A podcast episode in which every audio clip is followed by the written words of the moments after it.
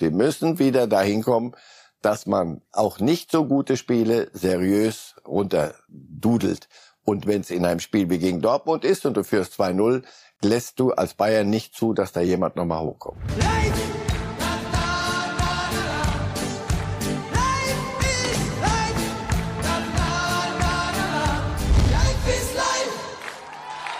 Herzlich willkommen bei Reif ist live, dem Fußballtalk an diesem Montag. Es gibt viel zu besprechen, darauf können Sie sich verlassen, liebe Fußballfans, denn ein neuer Begriff hält Einzug in die Fußballwelt. Dennis Eitekin, dem Schiedsrichter des Spiels Dortmund gegen Bayern, sei Dank die Empathie. Die Bereitschaft und Fähigkeit, sich in die Gedanken- und Gefühlswelt anderer Menschen einzufühlen. So die offizielle Definition, so seine Begründung, warum er unter anderem Bellingham dann doch nicht gelb-rot gezeigt hat. Und der Experte für Empathie, Sie ahnen, worauf diese Überleitung hinausläuft, ist hier im Studio, wie immer, Marcel Reif. Schönen guten Morgen. Guten Morgen. Kommen Sie mit dem Druck klar, sich heute wieder ja. in andere Menschen und ihre Gefühlswelten einfühlen zu müssen? Ich weiß nur, die einen sagen so, die anderen sagen so. Mal sehen, wie Sie nachher sagen, Herr Reif. Und wir wollen mal ganz ungewöhnlich anfangen mit der Tabelle. Die schauen wir uns einmal am Anfang kurz an, bevor wir dann gleich in die Themen einsteigen. Und da sehen wir nach wie vor, Union Berlin meint es ernst vor dem SC Freiburg. Da hätte man viel Geld gewinnen können, Herr Reif, oder? Nach neun Spieltagen? Nach neun, nach neun Spieltagen gebe ich zu, ja. Da, da muss man schon sehr originell unterwegs gewesen sein. Also Union und Freiburg noch vor Bayern und Dortmund. Noch Fragezeichen. Mal sehen, wie es läuft am Wochenende.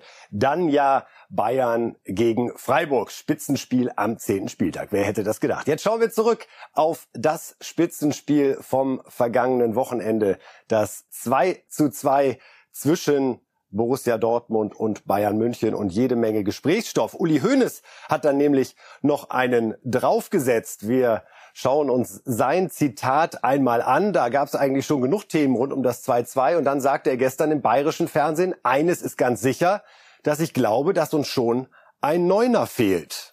Herr Reif, die Bayern hatten eigentlich genug zu besprechen und dann gönnt ihnen der Ehrenpräsident nochmal die zumindest an diesem Wochenende scheinbar kurz in den Hintergrund getretene Diskussion darum, Lewandowski weg und da vorne fehlt einer.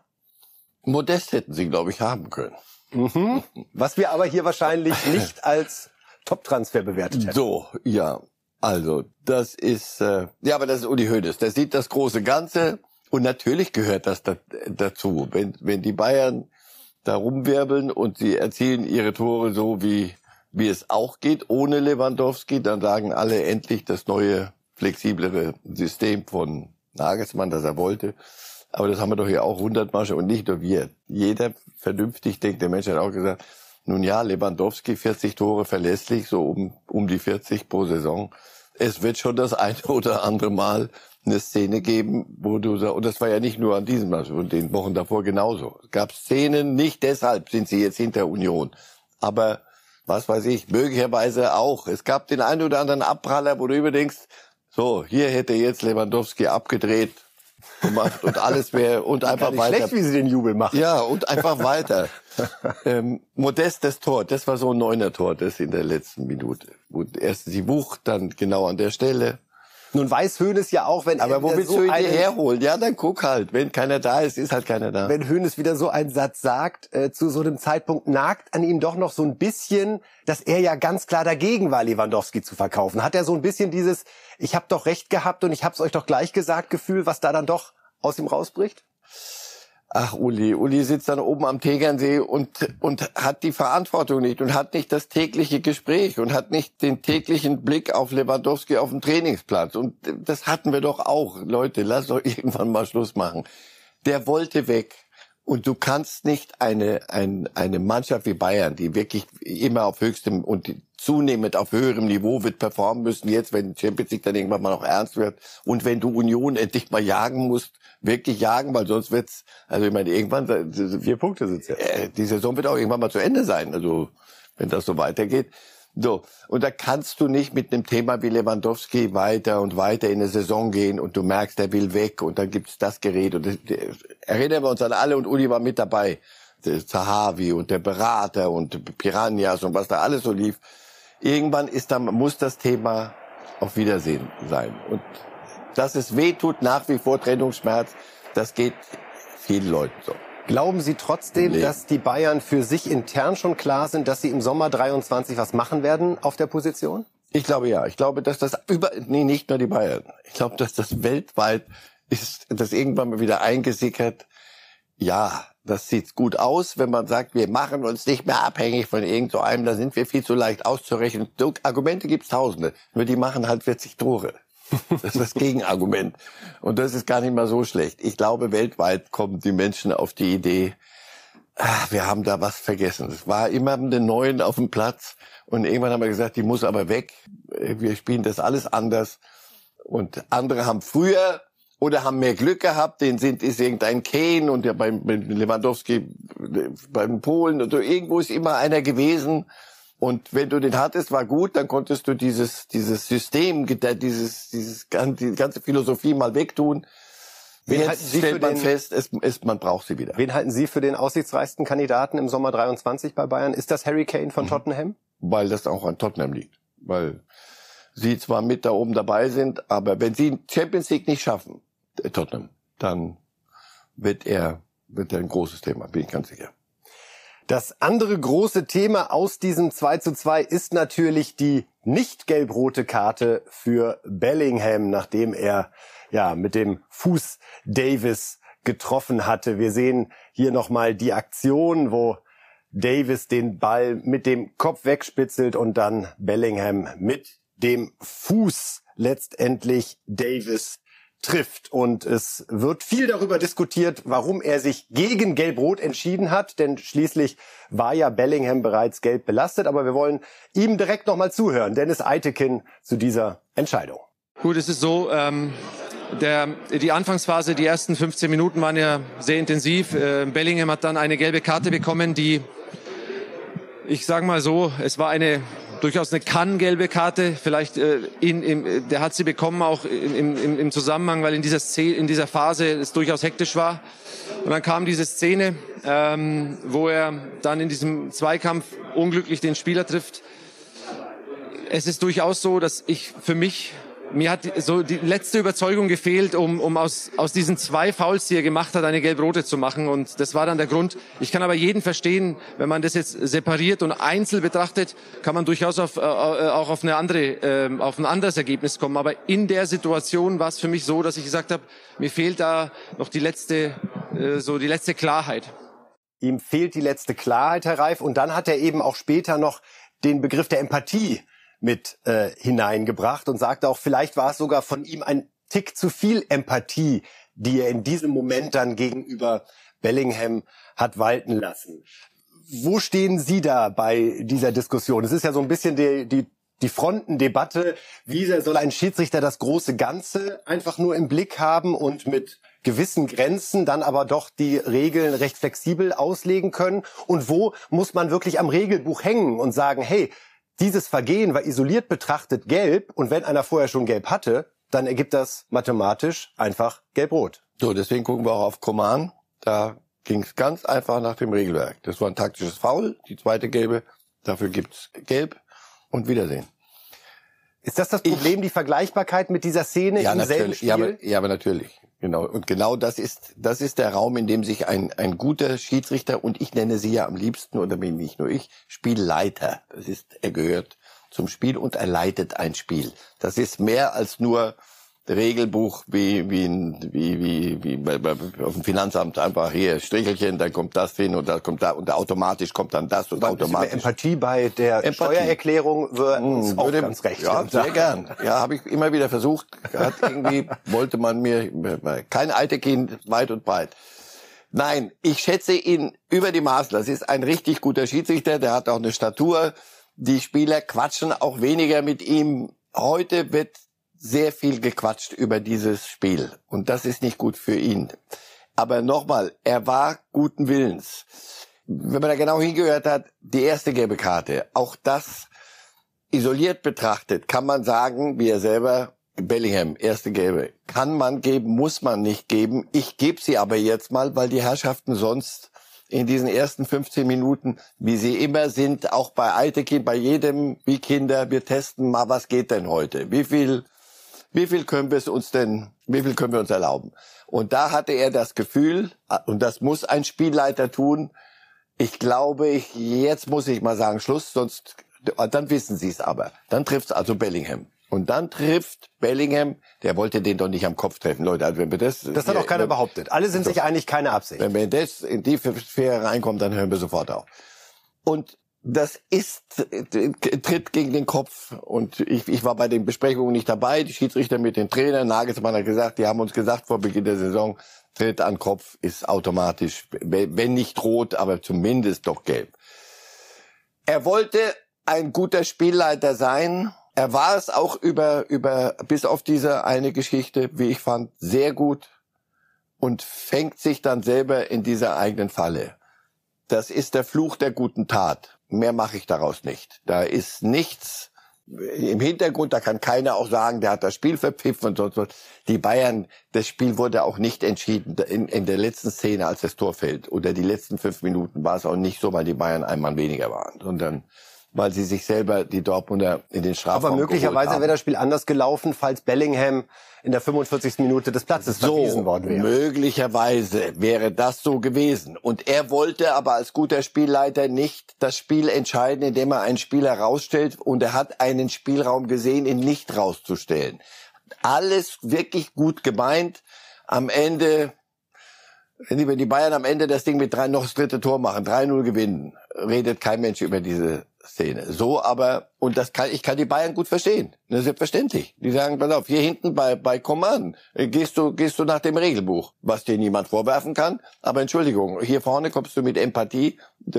Ich würde mir sehr, sehr wünschen, dass weder Eitekin, der ist alt genug, aber dass die junge Schiedsrichter oder Jüngere jetzt nicht sagen, so, das war's dann mit der Empathie und mit der Spielleitung. Ich hol mal das Büchlein raus, mach Häkchen und dann macht halt Bum, Bum und zweimal Bum ist raus und Wiedersehen. Und Empathie lasst mich in Ruhe mit diesem ganzen Quatsch. Wäre sehr, sehr, sehr schade, weil es dann die Rolle eines Spielleiters wegquatschen würde jetzt, so wie diese, diese Woche läuft. Aber gut, es, es, wir hören uns die Wut der Bayern auch noch ja, mal an. Sie sagen, legitim und darum wollen wir Julian Nagelsmann hier noch einmal zu Wort kommen lassen. Ja, ich erinnere mich zurück, glaube ich, vor im Juli oder im Juni hatten wir eine Schulung bei den Schiedsrichtern. Da hieß es, äh, Kopftreffer im Gesicht ist eine rote Karte. Nicht mal gelb, also das ist gelb ist, ja völlig außer Frage. Äh, er hat eine Gehirnerschütterung, ist auf dem Weg ins Krankenhaus oder ist schon im Krankenhaus, ich habe nichts gehört, aber es ist natürlich ein hartes Foul, auch wenn es keine Absicht ist. Schuld macht das nicht mit Absicht, muss man schon hervorheben, aber es ist trotzdem ein klarer Platzverweis, da gibt es auch nichts zu diskutieren. Also aus äh, Sicht von Julian Nagelsmann gibt's nichts äh, zu diskutieren und wäre auch durch die Regelauslegung gedeckt. Auch das hat Eitekin ja klar gemacht, dass er auch verstehen kann, wenn jemand da zu einem anderen Urteil als er selbst kommt. Interessant war noch, was Karl-Heinz Rummenigge, der ehemalige Vorstandsvorsitzende des FC Bayern, bei Bild im TV bei der Lage der Liga und den Kollegen Unterberg Draxler dazu zu sagen hat. Er glaubt, dass auch die Stimmung im Stadion eine Rolle gespielt hat, dass es dann eben nicht zu Gelb-Rot kam. Karl-Heinz Rummenigge. Naja, regelgerecht. Sicherlich hätte man natürlich auch Gelb-Rot geben können. Ich glaube, Glattrot äh, wäre mir zu viel gewesen in dieser Szene, weil äh, Bellingham wollte, glaube ich, nicht den Kopf davon von ihm trennen. Er hat so ein bisschen den Ball getändelt und beim Tändeln Irgendwann wollte er den Ball treffen, dann war der war Davis aber früher am Ball mit dem Kopf und dadurch hat er ihm am Kopf getroffen. Aber ich glaube, Bellingham hätte sich auch nicht beschweren dürfen, wenn er Gelb-Rot bekommen hätte. Das wäre natürlich eine spielentscheidende Szene gewesen, weil Bellingham ist natürlich ein Schlüsselspieler im, im Spiel von Borussia Dortmund und äh, aber der Schiedsrichter hat anders entschieden. Der Schiedsrichter hat das, glaube ich, erklärt, wenn ich das richtig gelesen habe heute Morgen, dass er gesagt hat, er wollte auch ihm nicht Gelb-Rot geben. Das ist dann auch so eine ja, sensible Geschmacksfrage. Und wenn ich ehrlich bin, bin ich ein bisschen auch bei dem Schiedsrichter und, und habe Verständnis, dass er da nicht dann das Stadion endgültig zum Kochen bringen wollte. Also Karl-Heinz Rummenigge nochmal mit dem Gedanken, dass er auch die Stadionstimmung nicht zum Kochen bringen wollte mit einem Platzverweis in der 45. Minute. Spielt das auch eine Rolle? Glaube ich nicht. Nicht bei, nicht bei Dennis Eitekin. Ich glaube, der hält das, der hält das aus, die, die Stimmung in, in Dortmund. Er wollte das Spiel nicht entscheiden. Er wollte nicht. Und das ist das Beste, was man immer über einen Schiedsrichter sagen kann. Der hat das Spiel nicht entschieden, sondern das haben die Herrschaften dann schon untereinander geregelt. Er wollte das Spiel nicht entscheiden. Und Rummenigge, Karl ist ja alt genug und lang genug dabei. 45. Minute, Bellingham raus, verändert bei Dortmund. Vieles, wenn nicht alles. Hätte das Spiel ziemlich sicher entschieden. Er wollte es nicht. Der Fluch der guten Tat. Gut nachvollziehbar, am Ende fragwürdig. Eitekin hat zum ersten Mal das Spiel zwischen Dortmund und Bayern gepfiffen. Hat er möglicherweise zu viel Gelb in der Anfangsphase gezeigt und sich dadurch selbst ein bisschen unter Druck gesetzt. Es waren schon drei gelbe Karten in der ersten Viertelstunde. Die erste schon in der zweiten Minute für Sabitzer. Das ist mehr als 25 Jahre her, dass bei einem Spiel Dortmund gegen Bayern so früh gelb gezogen wurde. Ist es auch, wenn Eitekin ein großer und Meister seines Fachs ist, völlig unbestritten, auch für ihn eine neue Erfahrung, wie gehe ich mit diesem Spiel gerade in Dortmund um? Und vielleicht war dieser Gedanke, ich setze gleich am Anfang ganz klare Kartengrenzen, ist das was, was ihm ein bisschen auf die Füße gefallen ist? ist Nochmal, er hat, er hat eine lange Erfahrung und er hat normalerweise ein sehr, sehr gutes Gespür. Wie viel geht noch mit, wenn einer quasseln will mit ihm? Der hat eine sehr gute Körpersprache, keine, keine so niedermachende, sondern sehr gute. Seine Gesten sind so klar und sind eher freundschaftlich, sind eher sportlich, sind eher spielangemessen und auch den Spielern angemessen und die verstehen das. Der Sabitzer Foul erinnere ich mich gut. In der zweiten Minute dachte ich, nochmal, erst nochmal, oder ich, das dauerte auch ein bisschen, mhm. glaube ich. Und dann dachte ich, normal muss er ihm Geld geben. Normal muss er ihm Geld geben, weil sonst äh, geht das hier so. Und er hat, das ist, das ist die, die, dann ist es nicht die Kunst. Kunst kommt von Können.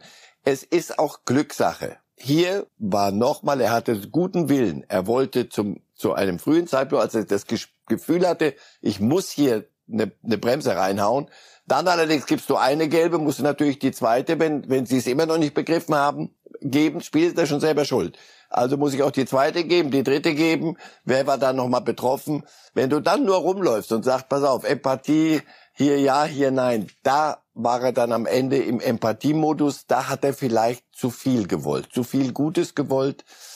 Ich glaube, er hätte es einfacher haben können, wenn er sagte, du, tut mir leid, aber er tritt gegen den Kopf, 45. Minute, Bellingham, I'm very sorry. You are out. You, you are out home. This is it. Also, ich glaube, es taugt für überhaupt keine Legende. Nicht um das Stadion ruhig zu halten, nicht um, um zu zeigen, dass er kein Bayer ist oder doch Bayer, aber Franke. All diese Dinge, lass das alles mal weg. Ein richtig guter Schiedsrichter, ein richtig guter Spielleiter hat Gutes gewollt und an diesem Tag kamen zwei, drei Sachen zusammen. Die würde er heute, aber das würden wir alle im Leben, würde er heute anders und am Ende würden wir dann auch sagen. Werbung. Guten Morgen zusammen. Im heutigen Meeting werden wir über Gromner bis Nervrenner für das Projekt sprechen. Du bist neu im Team und verstehst nur Bahnhof? Ganz entscheidend bei der Umsetzung ist Gromner. Habt ihr es verstanden? Ah ja, das ist wirklich, wirklich verständlich. Zurmnabarnaf Venewaf. Auf der Arbeit klingt alles nur nach Kauderwelsch? Die LinkedIn-Community hilft dir dabei, dich in der Berufswelt zurechtzufinden und neue Themen im Handumdrehen zu verstehen. Und? Noch irgendwelche Fragen? Arbeitsthemen verstehen. Wissen wie mit LinkedIn. Werbung Ende. Besser machen.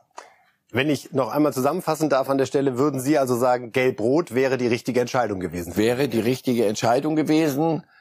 Es sei denn, die Bayern hätten es auch so, und in Bayern hätten es dann auch so, es sei denn und wäre und alles konjunktiv. Nochmal, nicht konjunktiv, du musst zum Zeitpunkt X entscheiden. Da war die Idee, wollte er ihm wirklich wehtun? Hat er ihn wirklich gesehen? Wenn er ihn auch nur gesehen, halbwegs gesehen hat, darf der Fuß dann nicht hoch.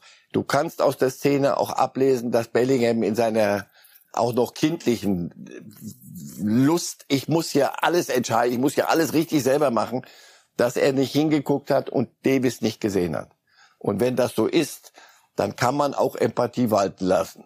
Es sei denn, es endet am Ende 2 zu 2 und zwei Klugscheißer stehen am Montag irgendwo rum und sagen, Gelbrot wäre richtig gewesen. Kann passieren, aber das ja. ist ja auch Bestandteil des Jobs und an der Stelle sei nochmal ausdrücklich erwähnt und zwar lobenswert erwähnt, die Offenheit, mit der sich Dennis Eiteke nach dem Spiel dieser Diskussion gestellt hat, wie er Transparenz hergestellt hat für seine Entscheidungen und sie so für zumindest verständlich gemacht hat, dass der eine sie richtig oder falsch findet, das liegt in der Natur der Sache, aber grundsätzlich gerne mehr von dieser Offenheit und der Transparenz, denn Transparenz weckt auch immer Verständnis bei allen, die sich mit diesem Spiel beschäftigen. Und insofern ist das eine gute Diskussion zum Thema, wie viel Empathie ist erlaubt. Und es geht nicht darum zu sagen, Eitekin ist an irgendetwas schuld. Ja, die Kahnwut müssen wir natürlich auch thematisieren hier bei Reif ist live. Denn Mensch, so haben wir ihn ja noch gar nicht gesehen, seit er Vorstandsvorsitzender ist. Unser Kollege Johnny Lange hat mal ein bisschen zurückgeschaut und fühlt sich da an Bilder erinnert, ja, die wir alle nie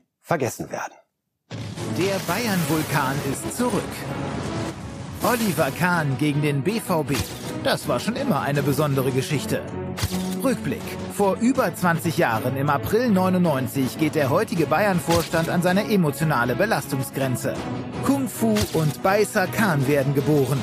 Angefressen und gereizt geraten Herrlich und Kahn in einem Luftduell erneut aneinander. Für Kahn jetzt zu viel. Er geht wutentbrannt auf den Stürmer los, versucht ihn zu beißen. Eine irre Szene. Kurz vor Ende der ersten Halbzeit wird der Schweizer Stéphane Chapuisat im Strafraum ins Abseits geschickt. Kahn fängt den Ball vorher ab und geht mit gestrecktem Bein zum Kung-Fu-Tritt über. Unfassbar. Eine Szene, die noch heute in allen Bundesliga-Rückblicken niemals fehlen darf. Wie jetzt wohl auch diese Szene. Es steht 1 zu 2 am Samstagabend. Die Dortmunder werfen nun alles nach vorne. Sie wollen den Ausgleich. Torhüter Meier kommt mit in den Strafraum. Was für eine Spannung, was für ein Krimi. Es läuft die 94. Minute. Noch eine Ecke. Die gelbe Wand spürt, dass hier noch was geht. Dribbling, Adeyemi. Kommt Schlotterbeck dran. Er hält den Ball im Spiel. Schlotterbeck. Tor! Tor! Modest! Toni Modest! Dortmund explodiert! Der Signal Iduna Park explodiert! Aber mal ganz ehrlich, nur mit solchen Typen haben wir doch riesigen Spaß am Fußball. Der Olli Vulkan ist zurück. Herr Rai, was haben Sie gedacht, als Sie Oliver Kahn da gesehen haben? Jetzt ist er angekommen in seiner Rolle, oder? In seiner Rolle, da, da ist er, jetzt ist er aus seiner Rolle raus, die er unbedingt In seiner neuen Rolle. die er neu, Die die, vielleicht doch das ist, was in Wirklichkeit in ihm drin Ja, steckt. und- Authentizität. Ja, das ist ja gut. Das ist gut. Ich glaube, vielleicht tut's ihm auch gut, da, wenn er die Bilder sieht, dass er sagt, pass auf, ich kann nicht nur wirklich den, der eines, eines Dach, ich bin ja nicht DAX-Konzern. Wir kann nicht immer nur, er war ja lange Zeit auch in der Lewandowski-Diskussion, lange hat man ihm ja vorgeworfen. Und du, du, du, du kommst nicht, du kommst, du musst dich zeigen, du bist hier schon eine wichtige Figur, eine neue Figur.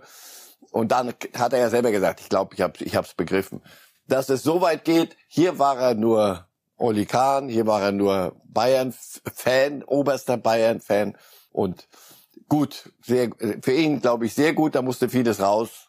Ja, denn Und- er hat auch wirklich ja alle spüren lassen, wie groß der Frust in diesem Moment war. Darum neben Ja. diesem persönlichen Erweckungserlebnis, Ja. was bedeutet das für seine Sicht gerade auf den FC Bayern? Das wirkt, zeigt auch ein bisschen, ich weiß nicht, ob Nervosität der richtige Begriff ist, aber so ein Gefühl, wir kriegen es nicht so richtig auf die Straße in dieser Saison bislang. Bislang jedenfalls nicht. Wir, wir, wir tun Dinge, die, das sind wir nicht. Das kann man einmal machen, zweimal machen, ein Spiel nicht seriös zu Ende führen oder mal äh, Chancen nicht zu Ende spielen. Was immer, was hier in den letzten Wochen, was wir alles hier lang genug und breit genug äh, diskutiert haben. Jetzt einfach, es wird Zeit. Und dann passiert dir so etwas in der letzten Minute. Wie sagte Uli Hoeneß auch, das ist nicht Bayern-like. Und er hat es nicht gesagt, aber gezeigt. Das war sehr ärgerlich. Die Bayern waren richtig Auf wen ist Kahn besonders sauer? Auf den Trainer, auf einzelne Spieler, aufs Gesamtpaket? Trainer, auf, auf, ja, auf alle, natürlich. Ich meine, das war Bayern gegen Dortmund, oder? Mentalitätsfrage, oder? Dortmund? Hm. Wie, sa wie sagte Terzic nach dem Spiel, ich hätte keine Mentalitätsfrage. Kommt da jemand? Bitte kam nie- niemand. Sehr lustig, gut, prima, gut gekontert oder gut unterlaufen, die Thematik. Die Bayern müssen sich nach diesem Spiel fragen, sag mal, und nicht nur nach diesem. Was, was haben wir eigentlich für eine Mentalität? Was, geht alles von alleine? Sagen wir alle, hey, ist doch nur lächerlich Union, Freiburg. Ich meine, ist doch ein Witz, oder? Was soll denn das? Ja, was das soll, neunter Spieltag hatten wir. Äh, und die sind, sind immer noch vorne. Also irgendwann müssen wir, müssen wir dann doch die Dinge ernst nehmen und bis zur letzten Minute ernst nehmen. Das ist seriös. Ich meine, wenn wir nachher vielleicht noch ein bisschen über internationalen Fußball reden. Barcelona gewinnt 1-0, bricht sich einen ab, gewinnt aber 1-0. Real Madrid bricht sich einen ab, hm. Getafe, ja, hu, hu, ab, gewinnt 1-0. Gewinnen alle ihre Spiele. Das machen die Bayern nicht. Und daran Und Sie nennen es Mentalität, was ich wunderbar finde, dass wir sonst immer bei Dortmund dieses Wort Korrekt, benutzen. genau das. Wo machen Sie das bei Bayern gerade aus, diese fehlende Mentalität? Ist es der, dieser Instinkt, die Spiele auch mal trocken und seriös zu gewinnen. runter. Das, was die Bayern immer gemacht haben. Bayern an einem guten Tag 5-0, nicht gegen Dortmund, aber nee, wurscht jetzt mal, also egal gegen wen. An einem guten Tag 5-0 Jubel, Trubel, Heiterkeit. An einem schlechten Tag 2-1. Nicht schön. Zweite Tor gemacht und dann halt zu Ende geduddelt. Und dann können die anderen halt machen, was sie wollen. Da ist die Qualität dann halt gut genug. Jetzt kommt Dortmund und du denkst, aber das ist doch eigentlich das erste Mal so, doch in der Champions League. Inter, Barcelona, große Namen, viel Vergangenheit, aber immerhin. So, und jetzt ist doch mal Dortmund. Hallo?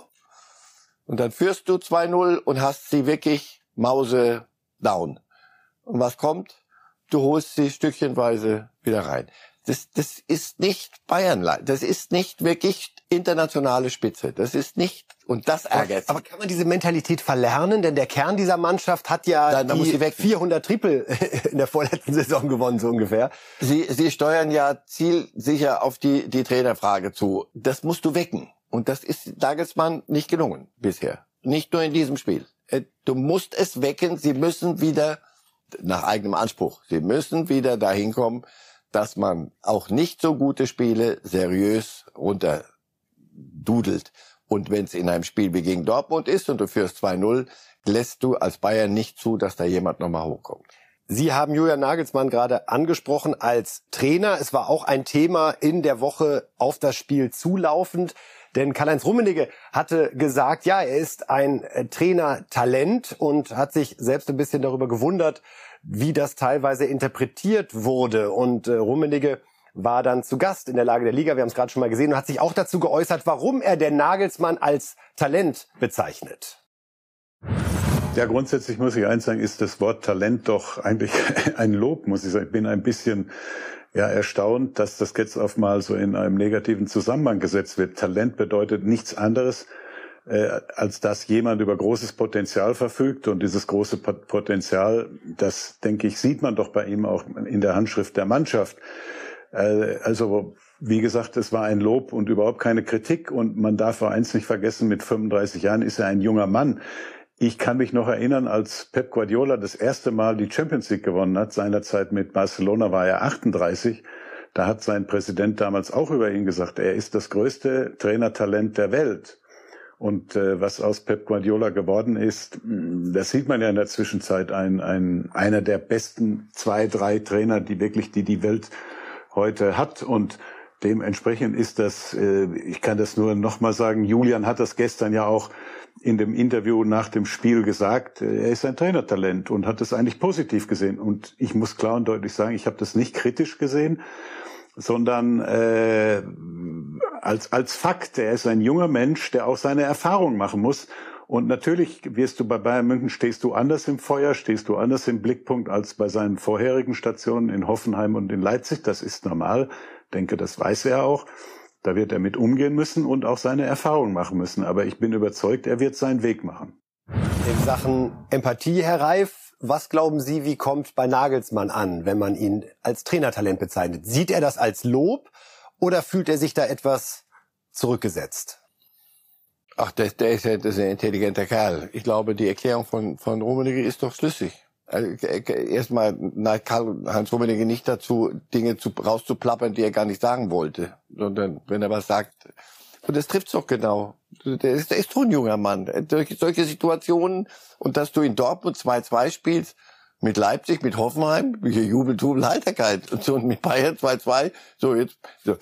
Ich glaube, der, der versteht das schon. Und wenn nicht, wäre es nicht gut. Weil der Nagelsmann hat gesagt, das macht ja nicht nur er auf Rummenigge bezogen, mich als Talent bezeichnet. Und dann sagt er, zu viele würden das tun, was mich ein bisschen das ratlos hat mir, Das hat mich auch nachdenklich gemacht. Ich dachte, dann hast du es doch nicht verstanden. Dann willst du einfach nicht anerkennen, dass du mit 35 Jahren Erfahrungen machen musst und dass du die nur machst, ehrlicherweise und, und nachhaltig machst, in, in schwierigen Zeiten und aus Niederlagen oder aus gefühlten Niederlagen. Wenn er das Gefühl hat, dass die, die Menschen nicht, äh, ihn nicht, nicht hoch genug schätzen, nach einem 2 zu 2, wenn du 2 zu 0 in Dortmund führst, musst du dir gefallen lassen. Sag mal, was ist denn so Mentalität? Was ist denn mit eurer Einstellungs, mit der Art, wie ihr in Spiele reingeht? Gegen Augsburg, gegen, und, sonst wären sie nicht in der Tabelle jetzt, wo sie da, da, da sind. Das musst du dich fragen lassen und viel besser noch wenn du dich das selber fragst. Mit 35, wie gesagt, neigt man doch eher dazu zu sagen, ich bin kein Talent und ich frage mich hier gar nichts. Doch, er hat ja vor der Woche hat er nur gesagt, ich hinterfrage alles und mich in erster Linie. Ich glaube, niemand wird sagen, der ist überfordert oder er ist nicht gut genug für die Bayern. Das ist, das ist, manche sind mir da sehr, sehr, sehr schnell dabei. Das ist ein ganz, ganz großes Trainertalent. Zu einem richtig großen Trainer gehört Erfahrung, gehören Niederlagen, gehören, was man aus Niederlagen macht, wie im richtigen Leben. Und das kann dir niemand abnehmen. Du musst schon selber auf die Herdplatte greifen. Da kannst du den Kindern hundertmal sagen, wenn er das anerkennt und das positiv nimmt, was Karl-Heinz Rummenigge da gesagt hat, dann ist alles gut. Das taugt nicht für, für die große interne Abrechnung mit Nagelsmann. Sie haben gerade einmal die Mentalität angesprochen bei Bayern und bei Dortmund und da wollen wir ganz zum Schluss dieser Betrachtung des Spiels doch nochmal Edin Terzic, den Trainer des BVB, zu Wort kommen lassen, denn dem lag das schon auf der Seele, das doch mal loszuwerden. Bitteschön. Was sehr positiv und sehr gut war, dass wir in der, in der 82. Minute eine riesige Chance schon hatten zum Ausgleich, die wir leider nicht verwerten konnten und trotzdem dann bis zu, zur letzten Sekunde dann geglaubt haben, dass hier noch was geht. Und ich finde dann auch, dass es am Ende ein sehr verdienter Punkt war, weil wir sehr viele Chancen dann herausspielen konnten. Und nochmals, wenn man gegen die Bayern 0-2 zurückliegt, dann gehen die Spiele normalerweise 0-4, 0-5 aus. Das ist heute nicht passiert. Und wir konnten heute für heute ein kleines Ausrufezeichen hinter die Mentalitätsfrage packen. Und das war gut heute. und gleichzeitig ein Fragezeichen hinter die Mentalitätsfrage beim FC Bayern ja. packen. Ja. Und das ist für uns gut, denn so bleibt es schön spannend in der Bundesliga, so oder? Aus. Beide marschieren noch, beide. Das für Dortmund war das dieses 2-2 auch genauso wichtig auf der Habenseite wie für die Bayern jetzt gefühlt im Minus. So, und wir haben einen neuen Mann, ein neues Gesicht in der Bundesliga, über das wir uns sehr, sehr freuen. Wir kennen ihn noch von seiner Zeit bei Bayern München. Von 2014 bis 2017 war er da als Spieler. Jetzt ist Xabi Alonso tatsächlich Trainer bei Bayer Leverkusen und gewinnt natürlich mal ganz schnell 4-0 gegen Schalke. Ist ja alles kein Problem, wenn man als Weltstar so einen Verein übernimmt. Und wir wollen uns mal anhören, wie er selbst über seine Rolle spricht, wie er den Spielern hilft. And from the sidelines you need to to feel that you are part of the game because you have, have a eine gute äh, Einfluss in die Spiele. Und das das das will ich äh, Spiele zu zu helfen äh, wenn ich wenn ich etwas das das ist wichtig für wie wir spielen wollen I had that impression even before Thursday that there was a, a great Qualität äh, uh, von die Spiele. Und und ich ich muss ihnen helfen, gut zu spielen, eine gute äh, Mannschaft zu sein, eine kompetitive Mannschaft zu sein. Aber heute wir, wir hatten eine sehr, sehr gute äh, Concentration. Und wir, wir müssen das tun immer. Gut, mit gut Concentration, mit gut Mentalität, kompetitiv zu sein. Xabi Alonso erstmal großes Kompliment nach drei Jahren bei Bayern, wie er auch äh, mit der deutschen Sprache hier auf der Pressekonferenz agiert. Wie wirkt er auf Sie? Ist das so einer, der mit Handauflegen plötzlich alles besser macht? Hat Sie die Trainerwahl sehr überrascht? Dass sie auf Xabi Alonso, also dass der irgendwann mal Trainer wird, auch bei größeren Vereinen und nicht nur bei San Sebastian 2, das denke ich war, war klar. Dass Leverkusen sich das traut, ja, ist gut, haben allerdings einen, einen spanischen Chef Fernando Caro und da war vielleicht die, die Leine kürzer. Ich habe jetzt gerade so zugehört, der äh, Mentalität, Qualität, das war Spanisch, da war viel, I have the impression war Englisch, dann war Deutsch. Französisch fehlt mir noch, wenn ich mir die, den Kader der, der Leverkusen angucke. Nein, das ist nicht Handauflegen, aber es hilft, es ist natürlich nicht schädlich, wenn ein Xabi Alonso in die Kabine reinkommt. Also wer, wer, so doof kann keiner sein, dass er nicht sagt, Moment, und es ist auch noch nicht so lange her, dass einer sagt, Charles habe ich noch nie gehört, wer ist das denn? Sondern der, der hat schon eine Aura. Ich habe den selber mal irgendwo in, dem, in einer Lounge in dem Flughafen gelebt. Der hat eine, eine Ausstrahlung. Das ist ein Typ mit einer Ausstrahlung. Plus er hat eine sportliche Vita. Und er hat das, wie er seine Karriere offenbar nicht nur, ja, plant wahrscheinlich.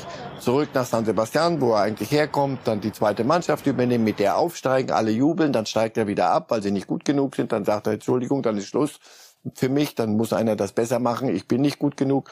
Das ist alles sehr ruhig, sehr, sehr geradeaus. Ich hoffe für die Leverkuser, dass das nicht nur äh, so die, die erste ähm, Verneigung ist vor dem neuen äh, großen Namen, sondern dass sie dann Mentalität, dass sie das langfristig hinkriegen, seriös. Das, er ist ein, ein prima Typ, bereichert die Liga, da bin ich überzeugt von.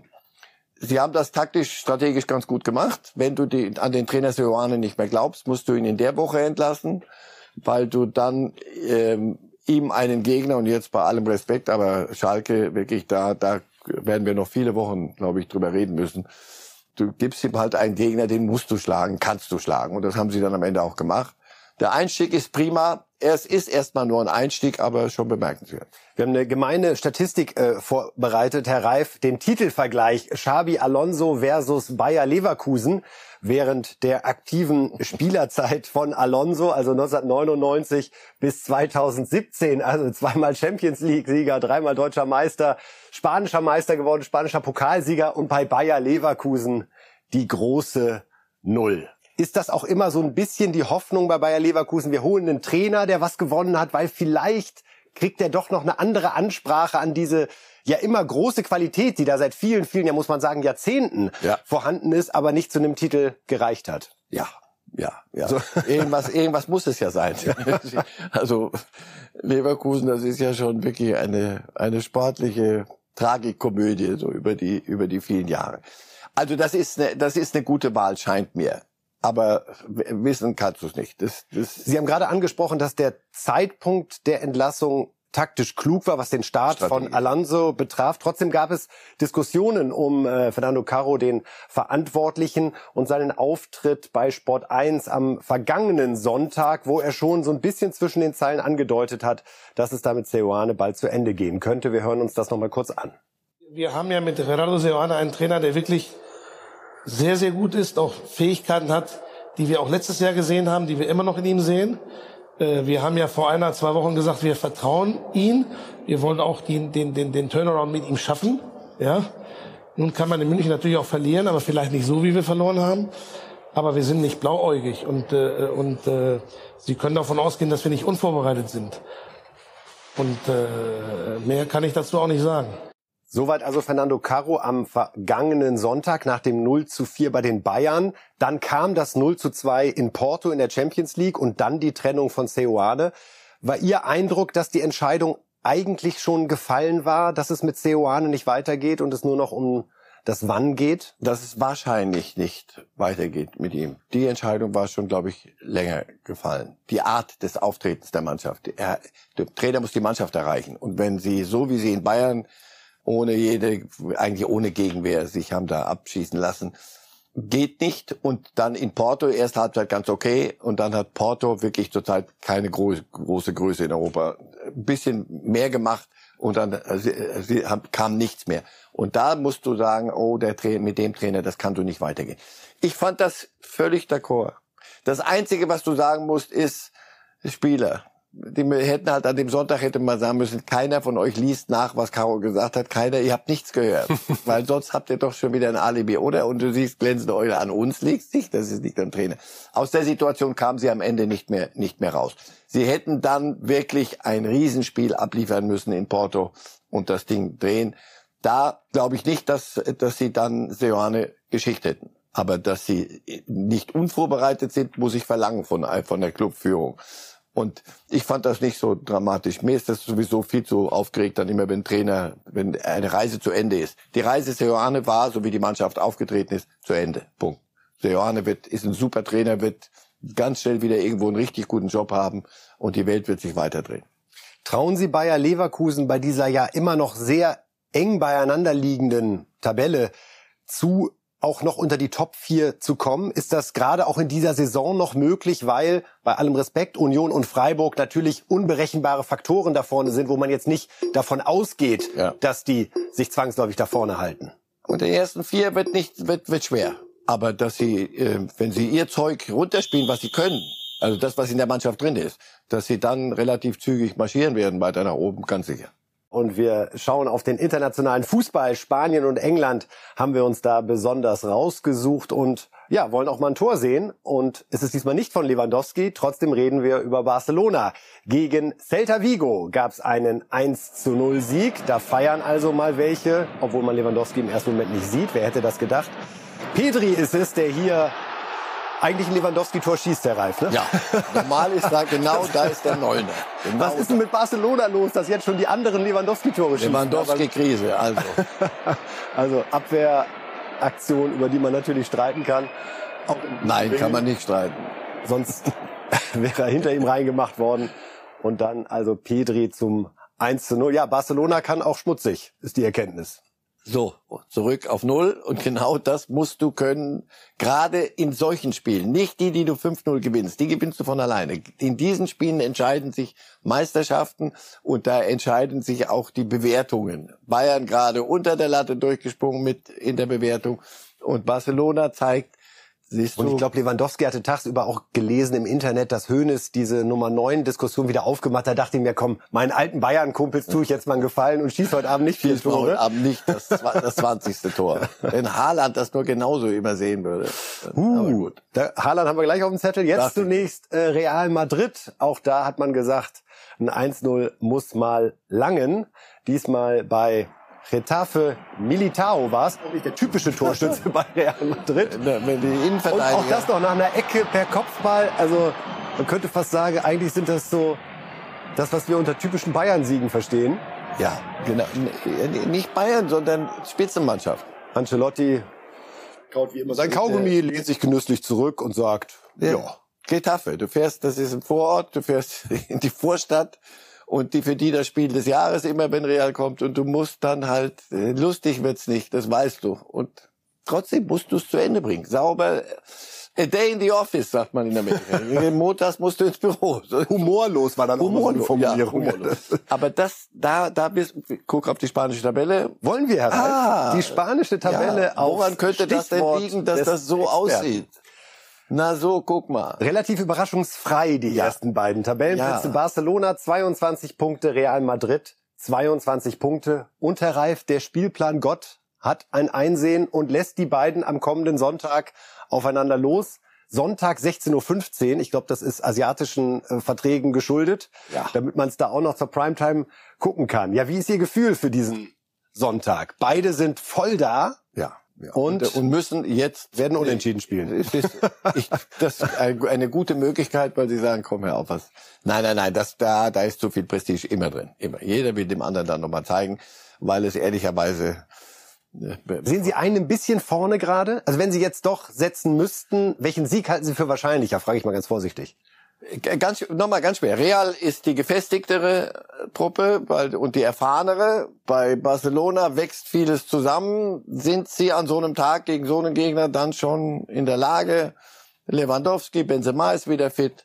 16 oder 15, wer das nicht guckt, die spanische Liga, sonst die heilige spanische Liga, wie toll, wie toll kannst du bis auf die zwei Spiele weitestgehend vergessen, wie wir sehen. Und daran, das war schon vor dem 30-jährigen Krieg so, die Tabelle sah die genauso aus. Im Wechsel da vorne. Aber dich das nicht anzugucken, macht man Fehler. Richtig wollten Sie jetzt nicht raus mit der Sprache. Ich, ich, ich Eine Vorlage noch. Wer das erste Tor schießt, gewinnt. Oha. Äh, gut denkbar. Gut denkbar. Aber auch da, da spielt, kannst nicht einer zu Ende daddeln, sondern... Wir haben den Freitag auch noch erreicht, da können wir uns noch mal drauf stürzen. Noch mal. Gucken mal auf die englische Tabelle, wie die aktuell aussieht. Und da ist weiterhin extrem ungewohnt der Blick, der sich Richtung Liverpool oder den Blick, den man senken muss, um Liverpool zu entdecken. Gerade noch schaffen sie es auf die erste Hälfte. Also wir haben Arsenal mit 24 Punkten vor Man City mit 23 Punkten und dann Liverpool. Acht Spiele, zehn Punkte. Sie haben noch ein Spiel weniger als die da vorne. Aber selbst falls sie gewinnen sollten, ihr Nachholspiel, sind es aktuell zehn Punkte auf Man City und elf Punkte auf Arsenal, gegen die man jetzt 3 zu 2 verloren hat. Wie sehr kloppkriesig ist das da schon, was wir in Liverpool erleben? Na, es ist mal erstmal Liverpool krisig, denn wenn man sich die Mannschaft anguckt, ich habe das Spiel gestern ein ganzes Stück geguckt. Ja, alle Salars und alle, die wir so als gegeben, Weltstar-mäßig, top performant Woche für Woche, international, national, so als gesichert hatten, springen unter den unter unter den ihren Möglichkeiten durch. Van Dijk ist nicht der Van Dijk und alles. Sie bringen nicht ihre Leistungsfähigkeit auf den Platz. Und da fragt man natürlich sofort nach dem Trainer. Hat sich da irgendetwas, und dann kommen die alten Fragen, nach sieben Jahren, achtes Jahr, hat sich da was abgeschliffen? Manet ist weg. Hat sich? Viele Leute sagen, wenn alles so toll gewesen wäre, weiterhin bei Liverpool wäre Manet noch dort. Aber irgendwann musst du, wenn der Trainer schon nicht wechselt, muss die Mannschaft wechseln. Er hat vieles im, im vorderen Bereich personell neu aufgestellt bei Liverpool. Und trotzdem, im Moment funktioniert es nicht. Und natürlich musst du, musst du dann nachfragen, warum kriegen die ihre Leistung nicht auf den Platz? Mein, mein Kriterium für einen Trainer ist immer nicht, ob du aus Blinden plötzlich äh, Leute machst, die übers Wasser laufen, sondern bringt das, was da drin ist, Leverkusen. Das, was da drin ist, muss auf den Platz. Wenn nicht, muss ich dich als Trainer fragen, warum kriegst du es nicht hin? So. Natürlich ist, ist er nicht außerhalb jeder Diskussion, so klar. Wir können einmal hören, was Jürgen Klopp selbst gesagt hat nach dieser Niederlage beim FC Arsenal. Wir haben Probleme, aber wir haben auch gegen ein starkes Team gespielt, den Tabellenführer. Und selbst in unserer schlechten Verfassung mit dem frühen Rückstand haben wir Arsenal vor große Probleme gestellt. Das ist auch die Wahrheit des Spiels. Klar, wir haben jetzt gegen Arsenal gespielt, jetzt geht es gegen die Rangers und dann Man City. Sind das die besten Gegner, um Selbstvertrauen aufzubauen? Wohl kaum. Aber wir werden da rausgehen und kämpfen. Das müssen wir tun. Und das werden wir tun. So, but we will go out there and fight. Um, and that's what we have to do and that's what we will do. Also Klopp sagt selbst, die kommenden Gegner sind nicht die besten, um Selbstbewusstsein aufzubauen, denn jeder Fußballfan hat am Sonntag den Konflikt auszuhalten, dass er bei der zweiten Halbzeit Real Barca die Alternative hat, Liverpool gegen Man City. Unglaublich, was da zusammenfließt an dem Sonntag. Beugt Klopp da schon so ein bisschen vor, dass es wieder nicht gut ausgeht, weil er ahnt, dass doch Man City gerade einfach mehr aus dem Potenzial rausholt, was da ist, oder sogar mehr Potenzial hat? Fragezeichen. Fragezeichen. Noch Fragezeichen, noch glaube ich an das, was in Liverpool drinsteckt. Aber es muss langsam kommen es geht nicht mehr nur we are Liverpool und deswegen geht alles von alleine. Wir bei uns, wir kriegen es immer irgendwie hin. Aber nochmal, jetzt musst du zu Glasgow Rangers, das ist normal, schlägst du die problemlos. Aber kostet hm. Kraft, das Spiel. Jetzt fährst du dahin, das, und für Rangers ist das Liverpool kommt, hei, hei, hei. So, und dann City, Guardiola, Klopp, alte Nummer. Ja, nein, ich glaube nicht, ja, nein, ich glaube nicht, dass er irgendwas vorbeugt, aber er ist, der ist so schlau wie wir auch. Der weiß, wenn diese Woche vorbei ist, Sonntagabend, und du guckst und beide Spiele wären, kommt auch darauf dran, wie und, und wie sie gelaufen sind, das kann dir einen richtigen Knack geben. Gestern Salah wurde früh ausgetauscht, wurde für ihn, für seine Verhältnisse früh ausgetauscht in der zweiten Halbzeit. Kaum gesehen. Und da denkst du, du, also vom Himmel schneiden dir keine Weltklasse-Spieler immer wieder rein, sondern wenn ein solcher dir so gar nichts bringt und dann, dann stimmt was nicht. Die sind müde. Vielleicht auch hat auch die fordernde Art von Klopp. Dieses, wir müssen raus. Und wir, ich weiß, ich mag noch nicht zu, mag noch nicht den wirklichen Stab brechen. Noch ist genug Zeit. Und noch ist der Platz vier zu erreichen, Champions League Platz. Aber Meisterschaft, in dem ja wirklich Meisterkampf City, Liverpool sehe ich nicht. Arsenal, willkommen back. Gibt es ein Szenario, bei dem die Liverpool-Besitzer wirklich darüber nachdenken können, zu sagen, wir machen das an Klopp fest und trennen uns ihm nach all den Treue schwüren, auch nach den Statements, in denen sie gesagt haben, wie wichtig Liverpool für die Liverpool und Klopp als Marke so äh, funktionieren. Ist es denkbar, dass sie ihn wirklich mal entlassen würden? Oder geht das nur, wenn Klopp selber sagt, so ähnlich wie in Dortmund damals, ich merke, ich kann hier nicht mehr das geben, was alle zu Recht von mir erwarten und darum B. wäre Schluss? B. Ohne Joker. B. Ohne Joker. Sonst fliegt, wenn sie das machen, fliegt Enfield in die Luft. Das kannst du nicht machen. Aber er ist alt genug, schlau genug. Wenn er das spürt, dass das, was er, wie er von Mannschaften, was er von Mannschaften fordert, in Liverpool nicht mehr zu machen ist, dass er dann sagt, ähm, es reicht. Es reicht auch mit Reif ist live im wahrsten Sinne des Wortes, Hm. am heutigen Tag zumindest. Denn äh, wir sind am Ende unserer Sendung, schauen, auch das ist Tradition, auf die Tipps, um mal zu sehen, was in dieser Woche fußballerisch alles so los Aber ist. nur und deshalb. sehen. Fünfmal Champions League, Herr Reif. Es ist nach wie vor schön mit deutscher Ja. Beteiligung.